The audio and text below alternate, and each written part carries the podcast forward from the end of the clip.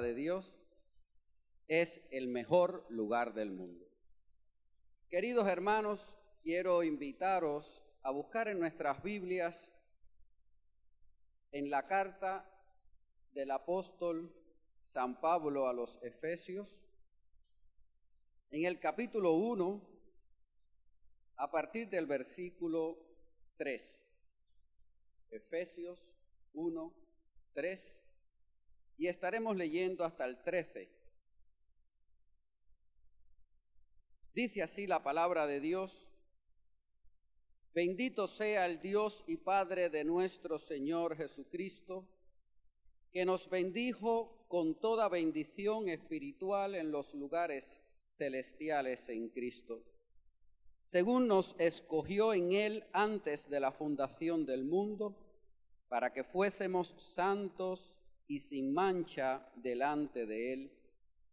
En amor habiéndonos predestinado para ser adoptados hijos suyos por medio de Jesucristo, según el puro afecto de su voluntad, para alabanza de la gloria de su gracia, con la cual nos hizo aceptos por el amado, en quien tenemos redención por su sangre, el perdón de pecados, según las riquezas de su gracia dándonos a conocer el ministerio, el misterio de, de su voluntad, según su beneplácito, el cual se había propuesto en sí mismo de reunir todas las cosas en Cristo, en la dispensación del cumplimiento de los tiempos, así las que están en los cielos como las que están en la tierra. En él asimismo tuvimos herencia haciendo, habiendo sido predestinado conforme al propósito del que hace todas las cosas según el designio de su voluntad, a fin de que seamos por alabanza de su gloria nosotros los que primeramente esperábamos en Cristo. En Él también vosotros, habiendo oído la palabra de verdad, el Evangelio de vuestra salvación, y habiendo creído en Él, fuisteis sellados con el Espíritu Santo de la promesa. Oremos. Señor Jesús, gracias por tu palabra que ha sido leída. Te pedimos que hable a nuestras vidas en esta mañana.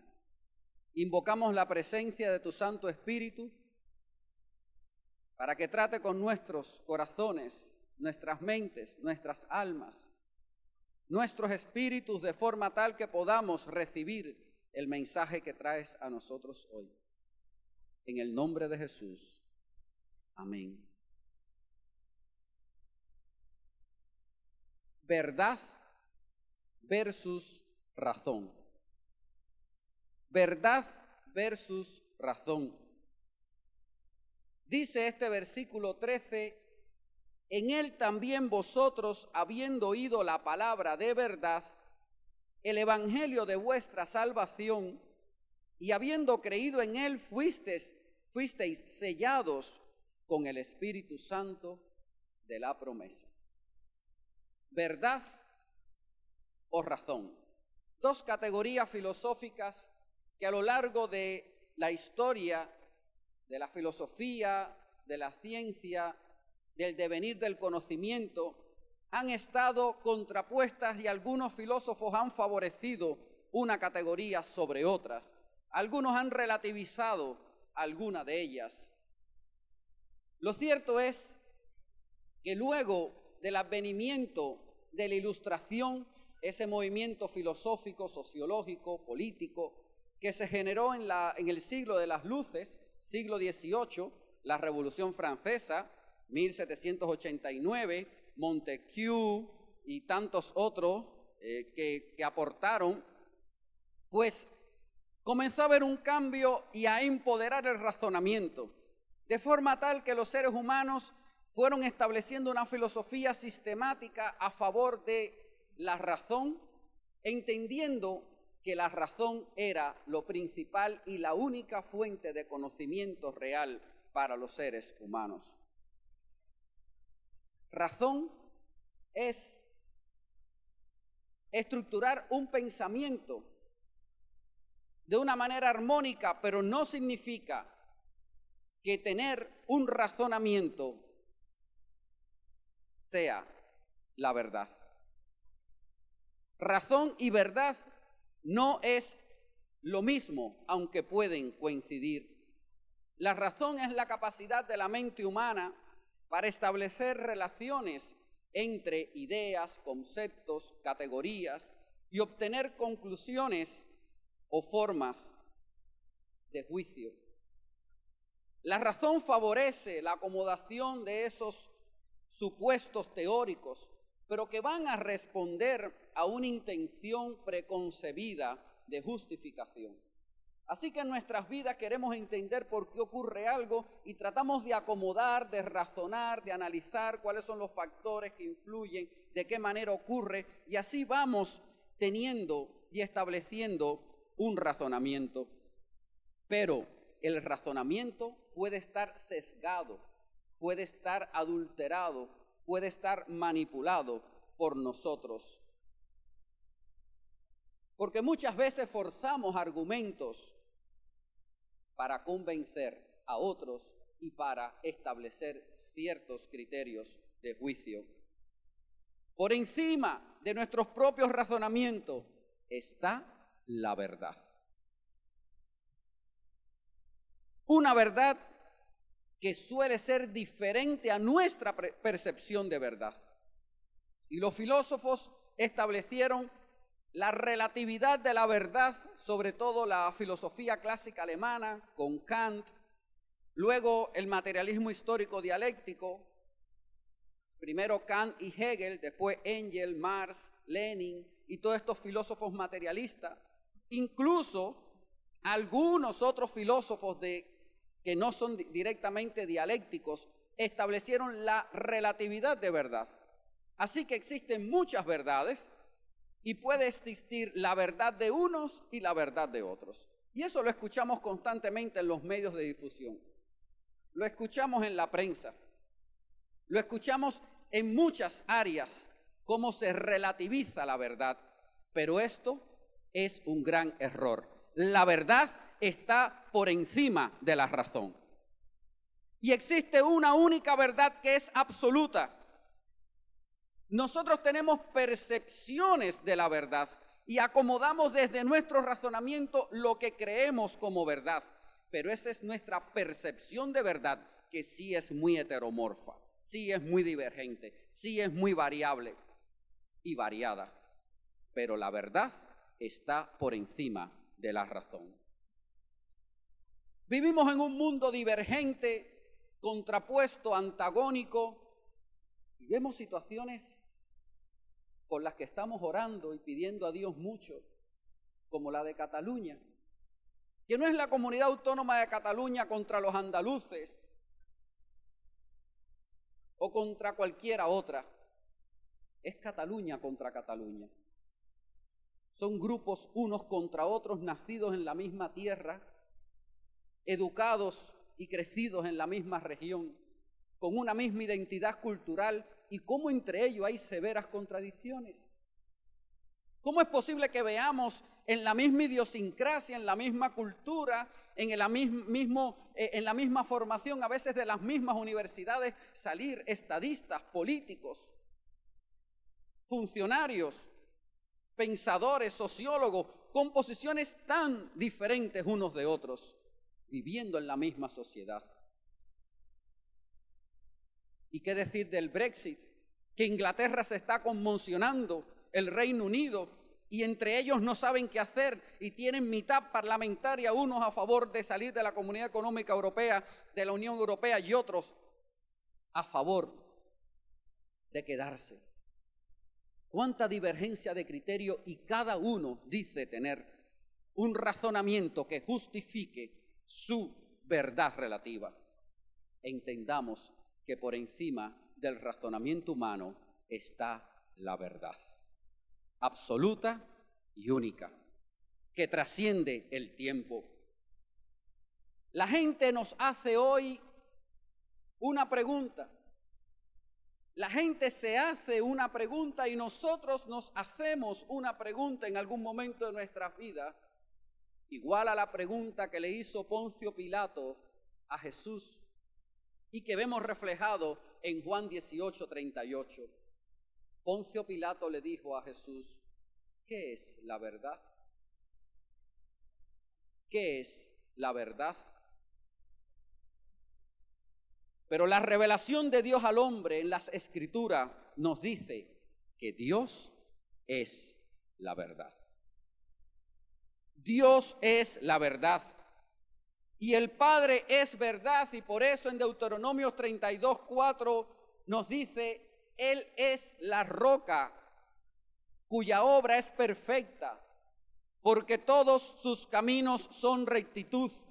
Dios es verdad y ninguna iniquidad en él es justo y recto. Dios es verdad. Dios Padre es verdad. Y por eso la palabra nos habla, Él es la roca.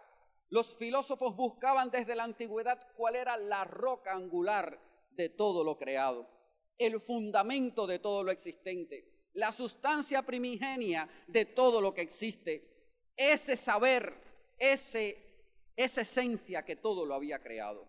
Y por eso llamaban en la Grecia antigua el demiurgos, la esencia de todas las cosas. Y por eso buscaban cuál era esa roca, esa sustancia, eso que era el fundamento de todo lo que existe. Nos dice su palabra, Dios es la roca. Dios es la roca perfecta, porque todos sus caminos son rectitud. Dios es verdad y ninguna iniquidad hay en él. Es justo y recto. Dios es verdad. Dios es verdad. El mundo dirá otra cosa y relativizará su razonamiento, pero nosotros sabemos que Dios es verdad. El Hijo de Dios, Jesucristo, es la verdad. Él dijo, yo soy la verdad, el camino y la vida, y nadie viene al Padre si no es por mí. Nadie viene al Padre cuando decía viene al Padre, decía venir hacia Él y hacia el Padre. Nosotros debemos decir, y nadie va al Padre si no es por Él. Pero Jesús se identificaba con el Padre porque es Dios y es también la verdad y decía, soy yo el camino y soy yo la verdad y soy yo la vida y nadie viene al Padre porque el Padre está en mí, yo estoy en el Padre y somos uno, si no es a través de mí. Qué bueno es que nosotros tenemos la verdad. Qué bueno es que nosotros sabemos qué es la verdad. El Espíritu Santo es el Espíritu de verdad. Y por eso su palabra, la palabra de Dios dice en Juan 16, del 13 al 15, pero cuando venga el Espíritu de verdad, Él nos guiará a toda verdad, porque no hablará por su propia cuenta, sino que hablará todo lo que oyere y hará saber las cosas que habrán de venir.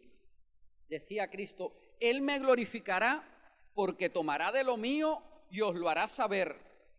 Todo lo que tiene el Padre es mío, por eso dije que tomará de lo mío y os lo hará saber. Qué claro pasaje trinitario que nos habla de la divinidad, Dios Padre, Hijo y Espíritu Santo actuando de manera sinérgica y como verdad.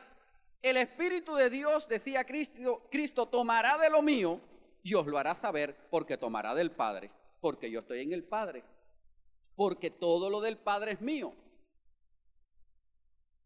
Amén. Es mío. O sea, no, yo participo de todo lo que es del Padre. No, Cristo hablaba en horizontalidad, en igualdad de participación. Todo lo del Padre es mío. Él es la verdad. Y si Dios es verdad, si Dios es la verdad, su palabra es la verdad. El mundo quiere encontrar la verdad y nosotros queremos encontrar la verdad. Y si estás aquí en esta mañana es porque tú tienes avidez en tu corazón de buscar de Dios, de buscar la verdad, y tú quieres encontrar cuál es la esencia, el mundo presenta muchas religiones llamadas verdad y trata de disfrazar la verdad de muchas maneras tergiversadas. Pero Jesús, Dios Padre y el Espíritu Santo son la verdad. Y su palabra es la verdad. El Señor Jesucristo testifica que es verdad. Y por eso en Juan 17, 17 nos dice, en su oración al Padre, santifícalos en tu verdad. Tu palabra es la verdad. No, tu palabra es una verdad. No es una de esas verdades, de tantas verdades que existen. No, tu palabra es la verdad. Es por eso que nosotros establecemos nuestra teología, nuestra doctrina conforme a la palabra de Dios. Y hay una dicotomía, hay una divergencia entre la tradición y la Biblia. Y hay algunas tendencias litúrgicas y religiosas que se van a la tradición. Y es muy peligroso, porque la tradición se abre a la costumbre de los pueblos y esa costumbre de los pueblos pueden estar tergiversadas. A tal punto que existen incluso algunos criterios que establecen que espontáneamente la religiosidad popular irá estableciendo sus medios y mecanismos de fe, los cuales deberán ser aceptados por la iglesia, según algunas iglesias. De forma tal que de esa espontaneidad y un día alguien visualizó una visión o, creyó o vio algo y a partir de ahí se entreteje todo un rito, se entreteje toda una, tradición cultural y se van añadiendo aportes de otros que pueden estar muy distorsionados y alejarse de la realidad de la palabra de Dios y finalmente conducir a muchos por senderos no ciertos y peligrosos. Pero la palabra de Dios es la verdad, porque Dios es verdad. Y lo que está escrito en su palabra es el mensaje de Dios de cómo Él se ha revelado a mi vida y cómo yo debo seguirlo a Él. La verdad hizo que algunos se enojaran hasta pretender matar a Jesús. En la época de Jesús estaban esperando a un gran libertador, a alguien que los sacara de la opresión del imperio romano, a alguien que fuese capaz de liderar una gran rebelión. Y por eso tenía hasta discípulos que eran de la sedición, que eran celotes que eran del grupo de la contra o de la oposición que querían armar sistemas de guerras de guerrilla para liberarse del imperio romano. Y Pedro era uno de ellos. San Pedro era un sedicioso, era un hombre que buscaba en Jesucristo un líder para acabar con el imperio romano y levantarse en armas. Por esa razón tomó la espada en su momento y le arrancó de una vez la oreja al criado del sumo sacerdote. Él era violento y pensaba que desde la violencia era que se podía establecer la liberación de Israel. Por la verdad que Cristo decía que era muy diferente a la que ellos esperaban, querían matarlos. Y hay muchas evidencias bíblicas de ello, pero la verdad era contraria al razonamiento que tenían los políticos y los judíos y los religiosos de la época de Cristo. Algunos prefieren cualquier fábula. Y es por eso que Timoteo, la segunda epístola de Timoteo en el capítulo 4, nos dice el apóstol que algunos tendrán comezón de oír y pondrán oído a las fábulas. Y hoy vemos a tanta gente buscando energía y requie y buscan piedras y se ponen una pirámide debajo de una pirámide y buscan lo esotérico. Veía en la tele cómo hubo una, un festival de, de, esoterismo, un congreso de esoterismo en Madrid, y ahí tenían cartas astrales y salían en, el noticiero eh, como las cartas astrales con la, la, cara de los diferentes líderes de partidos políticos y, y viendo las cartas a ver quién era el que iba a salir en las próximas elecciones.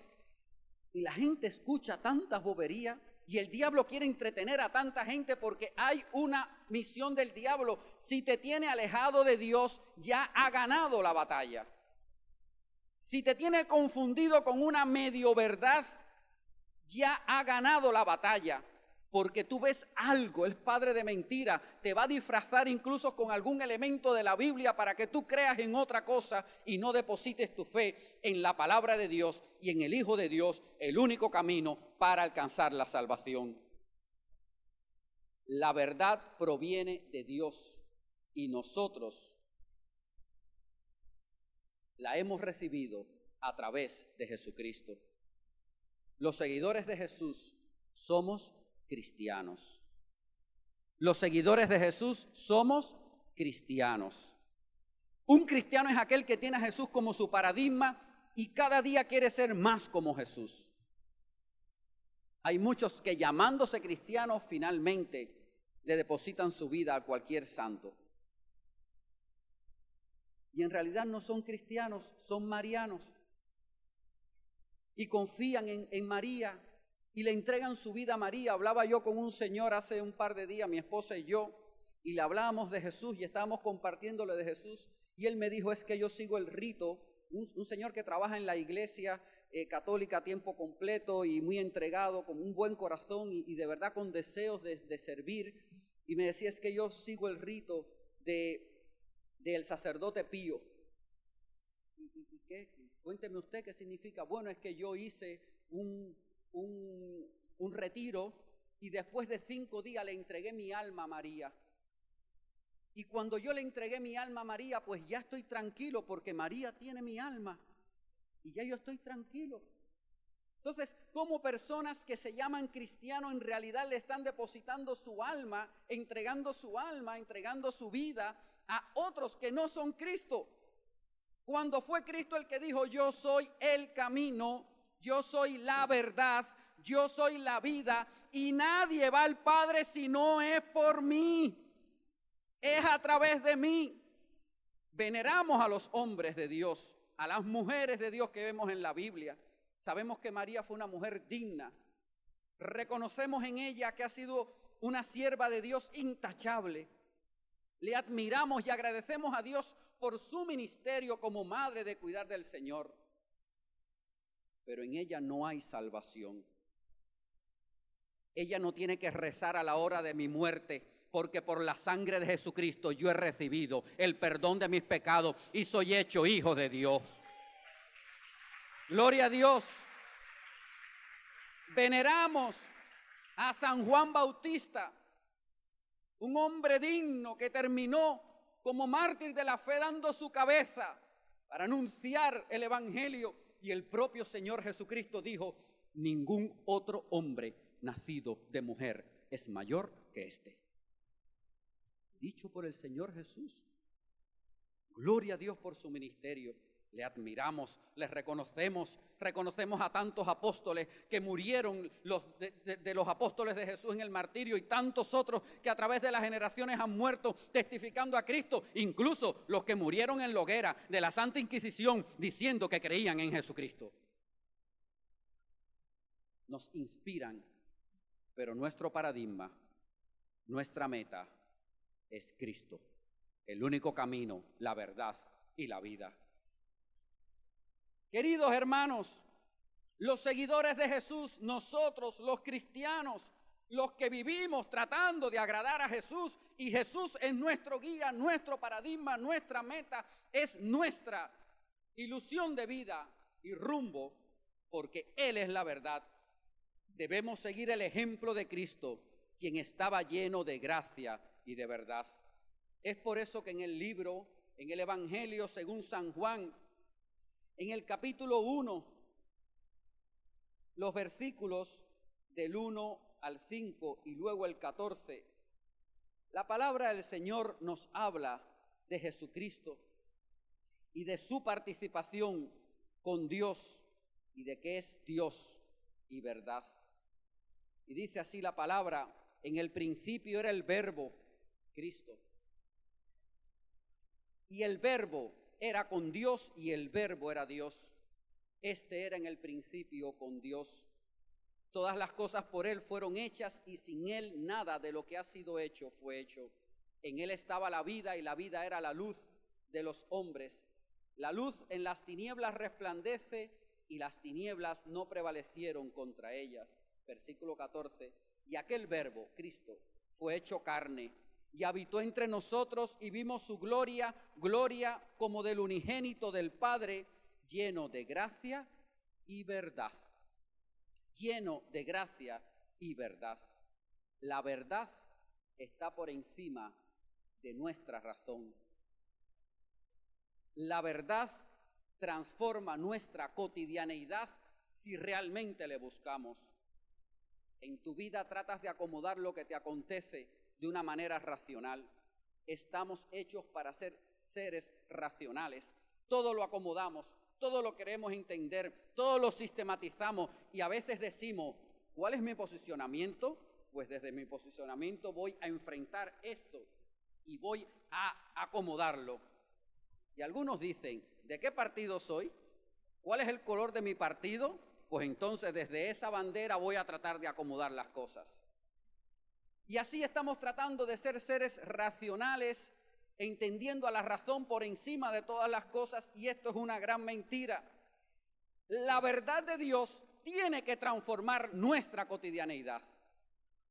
La verdad debe transformarnos porque Dios es verdad.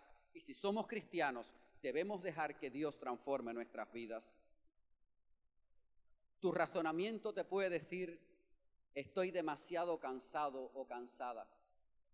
Estoy agotado de luchar contra este problema, contra el otro. Tengo dificultades, tengo situaciones adversas. Yo no puedo más. ¿Alguna vez has dicho eso? Si te ha pasado alguna vez, levanta la mano. A mí me ha pasado. No puedo más.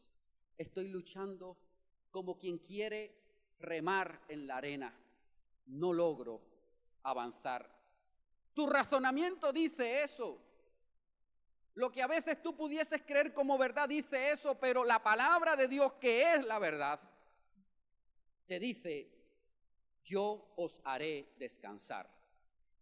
Y es por eso que el Señor Jesús decía en Mateo 11 del 28 al 30, venid a mí todos los que estáis trabajados y cargados, y yo os haré descansar. Llevad mi yugo sobre vosotros y aprended de mí, que soy manso y humilde de corazón, y hallaréis descanso para vuestras almas, porque mi yugo es fácil y ligera mi carga. Mi razonamiento dice que no puedo, pero Dios te está diciendo que descanses en Él, porque Él sí puede.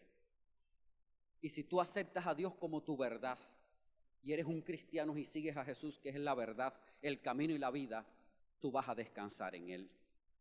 Muchas veces los cristianos nos agobiamos porque olvidamos que la verdad de Dios está por encima de nuestro razonamiento.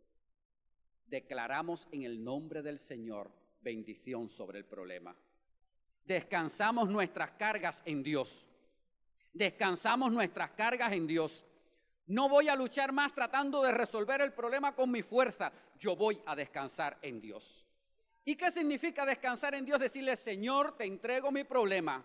No voy a luchar más con mi fuerza. Voy a dejar que lo hagas tú a tu manera. Y voy a hacer lo que tú me digas que tengo que hacer y lo que pongas en mi corazón y voy a dar lo mejor de mí, pero yo sé que lo vas a resolver tú. Amén. Amén. Gloria a Dios. Gloria a Dios. Gloria a Dios. Necesitamos descansar en Dios. Quitar el razonamiento humano y descansar en lo que Él nos dice y nos manda. Tu razonamiento humano dice, nadie me quiere. Dios te dice, yo te amo. Y muchas veces dudamos hasta del amor que puedan tener la pareja hacia nosotros. ¿A quién le ha pasado por la mente? ¿Quién le ha pedido a la pareja que le vuelva a decir si lo quiere o no? Levante la mano, nadie. A mí me ha pasado. Dime si me quieres. Porque lo necesitas. Porque quieres estar seguro. Porque quieres sentir que te quieren o a un familiar, ¿me querrá o no me querrá? ¿Me querrán? ¿De verdad me quieren? ¿Mis amigos de verdad me quieren? Y muchas veces estamos muy solos. Y estamos en medio de la multitud y no tenemos un amigo.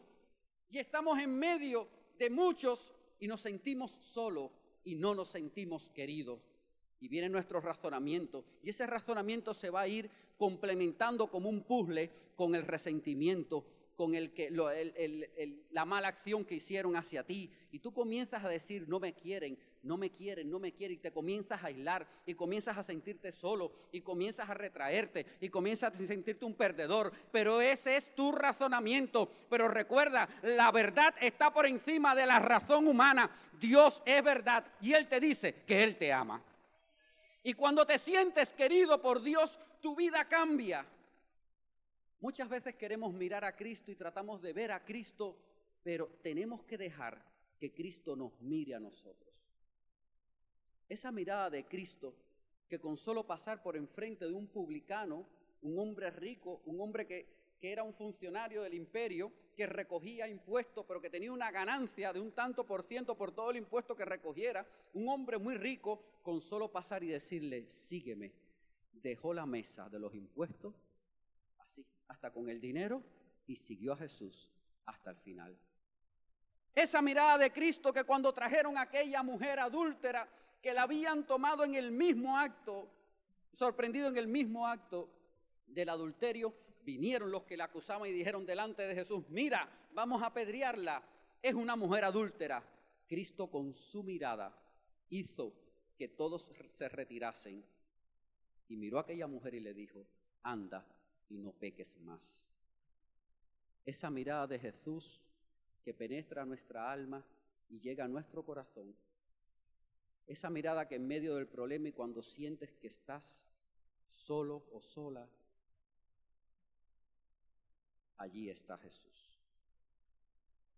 Una mirada para decirte, te amo. Una mirada para decirte, quiero acompañarte. No es con tus fuerzas, yo te voy a ayudar. No estás solo. No estás sola. Jesús te ama. Jesús te ama. Y cuando realmente nos sentimos amados por el Señor, nuestra vida cambia. Porque la persona más importante del mundo te ama. Quizás podría decir, ¿qué se sentiría si te sientes amado por el rey de España? Jesús te ama. Jesús te ama. Eres la persona más importante del mundo porque estás siendo amada por el Rey de Reyes y Señor de Señores. Jesucristo te ama. Y cuando me siento amado por Cristo, mis temores desaparecen, porque el amor de Dios echa fuera el temor. Si Jesús me ama, yo no tengo miedo, Él va conmigo y me va a cuidar y me va a proteger y me va a bendecir y me va a ayudar y yo voy a confiar en Él. Voy a tener alegría en Él, voy a tener gozo en Él. Cristo me ama. Cristo me ama. Me siento amado. ¿Te sientes amado por Cristo? Cuando la verdad de Dios llega a tu mente, echa a un lado tu razonamiento humano y comienzas a sonreír porque te sientes un ser muy amado. Dios está contigo. Dios está contigo. Dios está contigo. Dios está contigo. ¿Qué es que Dios te ama? Dios está contigo. Anima al que está a tu lado y dile, oye, que es que Dios te ama que es que Jesucristo te ama, Dios está contigo, te va a ayudar, te va a bendecir, te va a fortalecer, va a estar contigo, que es que Dios te ama. Entonces, si Dios me ama, voy a dibujar una sonrisa, va a haber sonrisa en mis labios. Es que me aman, es que me aman, es que Dios me ama. Dios está conmigo para ayudarme. Y voy a tener dificultad y voy a tener retos y voy a tener luchas en la vida, pero su verdad está conmigo y en mí. Dios me ama y me va a cuidar. Dios me ama y me va a cuidar. Dios me ama y me va a cuidar. Voy a tener paz porque el amor de Dios echa fuera el temor. El amor de Dios echa fuera el temor. Porque cuando tú sientes que Dios te ama, tú tienes paz. Dios está conmigo. Y si Él me ama, no tengo temor. Aleluya. Aleluya. Aleluya. Recuerdo un canto de cuando yo era muy niño en la iglesia y lo accionábamos. Voy a confiar y no voy a dudar. Voy a confiar en Dios. Grandes cosas tiene para mí. Voy a confiar en Dios. Hey, y todos los niños levantamos la mano. Voy a confiar y no voy a dudar. Voy a confiar en Dios. Grandes cosas tiene para mí. Hey, voy a confiar en Dios. Aleluya. Aleluya. Yo voy a confiar. Yo voy a confiar. Yo voy a confiar. Y voy a estar en mi trabajo y en mi escuela y en mi centro de estudio, donde quiera que yo esté, rodeado de muchas personas que están pensando que su razonamiento es la verdad. Pero yo sé que es la verdad.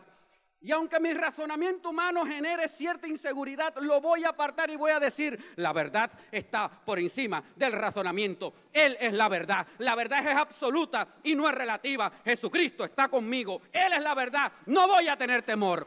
Voy a confiar en Él. Voy a confiar en Él. Voy a confiar en Él. Voy a tener el gozo y la verdad de saberme hijo de Dios. Y voy a caminar con una sonrisa. Y voy a saber que Jesús está conmigo. Y el amor de Dios echa fuera el temor. El amor de Dios echa fuera el temor. Pero su amor trae paz. Su amor trae quietud. Su amor trae gozo. Así que alabemos al Señor. Te ama. Mira que está a tu lado, te ama. Te ama. Te ama. Que es que te ama. Que es que te ama. Que es que te ama. Dios te ama. Siente su amor. El razonamiento humano te dice, no puedo continuar. Siempre tropiezo siempre caigo, no sirvo para nada. El arma más fuerte que tiene Satanás es el desánimo. Es padre de mentira y por eso los reprendemos en el nombre de Jesús. Y va a venir a tu mente a decirte que no vales, que no sirves, que no puedes lograr nada, que siempre vas a ser un fracaso. Y hay muchas personas que se sienten una estafa y dicen, intento ser lo que no soy. Pero hay un secreto, hay un secreto.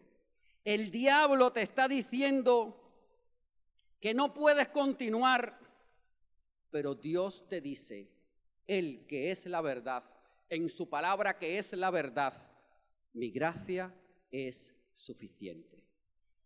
Mi gracia es suficiente. ¿Y qué es la gracia de Dios? Es ese amor no merecido que regaló en la cruz del Calvario para nosotros. Ese amor que siempre nos redime, nos restaura y con la obra de su Espíritu Santo nos santifica. Y es por eso que dice la segunda epístola a los Corintios 12, 9. El apóstol Pablo cuando contendía y decía, porque a veces lo que quiero no lo hago y lo que no quiero eso hago. Líbrame, Señor, de este cuerpo de muerte. Y él contendí decía, porque siete veces he ido y orado y he pedido. Y me ha dicho, dice la palabra, bástate mi gracia, porque mi poder se perfecciona en la debilidad.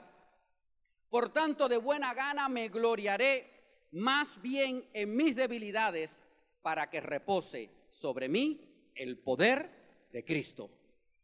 Para que repose sobre mí el poder de Cristo. Voy a gloriarme en mis debilidades. No soy perfecto. No voy a exigirme más ser perfecto. No me voy a censurar más por no ser perfecto. Soy imperfecto y lo voy a aceptar. No soy perfecto. Y como tú no eres perfecto, no espere que los otros lo sean. Ni le exijas a los otros que lo sean. Ni estés midiendo a otros a ver si lo hacen bien, porque tú no eres perfecto, ni yo soy perfecto. Bástate mi gracia. En medio de la imperfección voy a confiarle a Dios, voy a creerle a Dios, porque su poder se perfecciona en mi debilidad. ¿Qué significa eso? Que en una forma de autoconmiseración voy a vivir diciendo, voy a dejar que el pecado me arrastre porque yo no puedo. No, no, sino que de buena gana me gloriaré más bien en mis debilidades para que repose sobre mí el poder de Dios. Yo no sirvo, pero por la gracia de Dios y el poder de Dios logro vencer la tentación y Dios me ayuda. Yo no sirvo y soy imperfecto, pero por el amor de Dios perdono a los que me ofenden en el nombre del Señor. Y su poder se perfecciona en mí. No es que ahora yo soy más santo que otro, es que es su gracia, es por su amor, es por su poder que Dios me ayuda. Y voy a estar contento. Y voy a estar feliz de que tengo la gracia de Dios. Tu razonamiento humano te dice, no sé qué camino tomar, no sé qué hacer en mi vida, pero la palabra de Dios, que es la verdad, te dice, yo puedo dirigir tus pasos. ¿Cuántos retos tenemos en nuestras vidas? ¿Cuántas decisiones que muchas veces no sabemos qué hacer? Y tenemos varios caminos delante y decimos, ¿qué hago? En la esfera laboral, ¿qué hago en la esfera de estudio? ¿Qué hago en esto? ¿Qué hago en lo otro? y tenemos que descansar en Dios. Fija, fíate del Señor, dice la palabra de Dios, de todo tu corazón y no te apoyes en tu propia prudencia. Reconócelo en todos tus caminos y Él enderezará tus veredas. Voy a confiarle mi futuro a Dios. Yo no sé qué va a pasar mañana. Se está anunciando recesión económica. Se está anunciando que las cosas no van a ir muy bien el Brexit ya nos está inestabilizando. De hecho, en farmacia tenemos un déficit de un montón de productos que yo que trabajo en el área de la salud, pues no podemos ni indicarle a los pacientes porque no hay en farmacia. Hay cosas que, que parecen que están inestabilizando, pero yo voy a encomendar mi futuro en las manos de Dios. Yo voy a encomendar mi futuro en las manos de Dios. Quizás diga, no lo puedo hacer, pero Dios te dice, todo lo puedes en mí. Todo lo puedo en Cristo que me fortalece. Filipenses 4:13.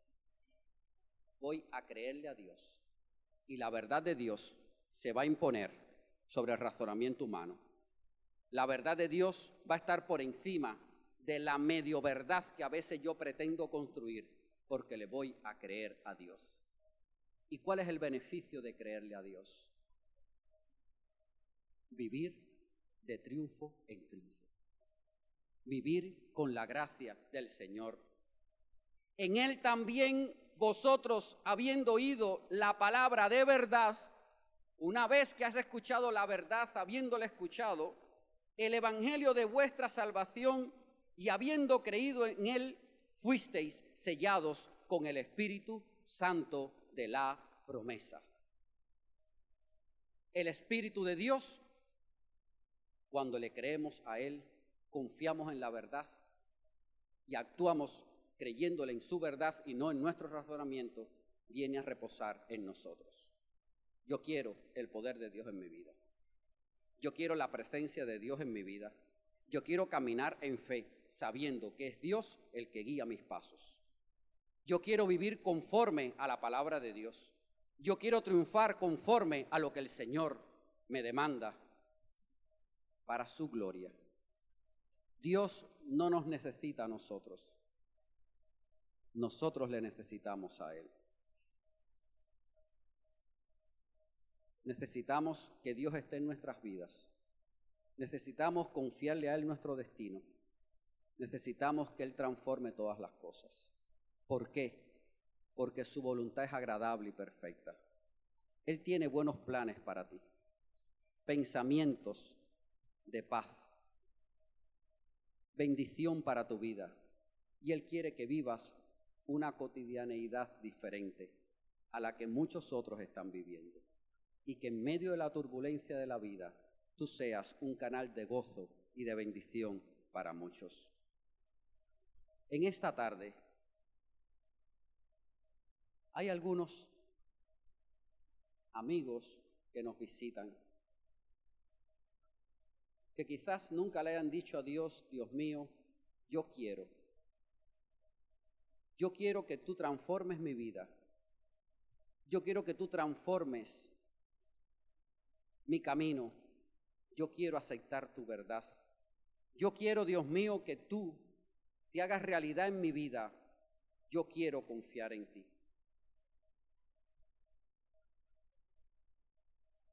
Y esto es un día especial para que tú te entregues a Dios. Le entregues tu vida a Dios. Le entregues tu alma a Dios y digas, Jesucristo, a partir de hoy, si una vez creí en ti, hoy quiero ratificar que quiero ser tu hijo, quiero que tú me acompañes y que tu verdad prevalezca en mi vida. Y mientras todos cerramos nuestros ojos, yo quisiera preguntar en esta tarde, ¿Hay algún amigo o amiga que nos visita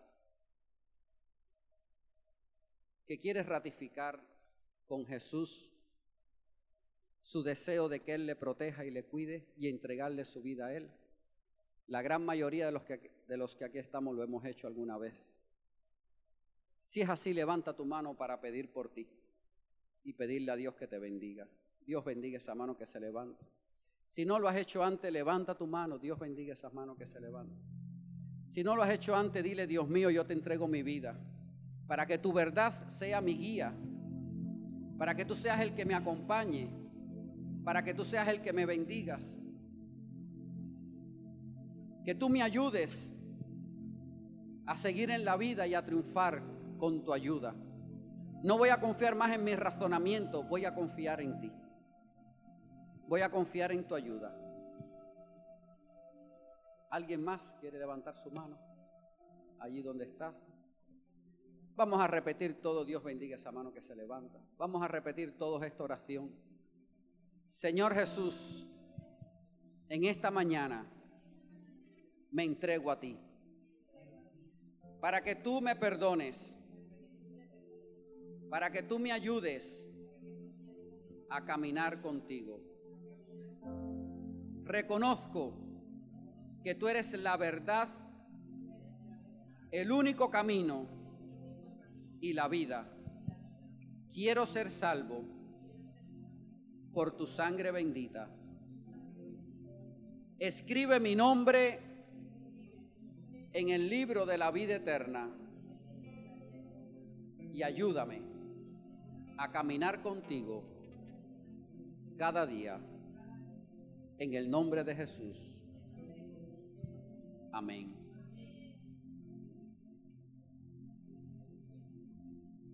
Muchos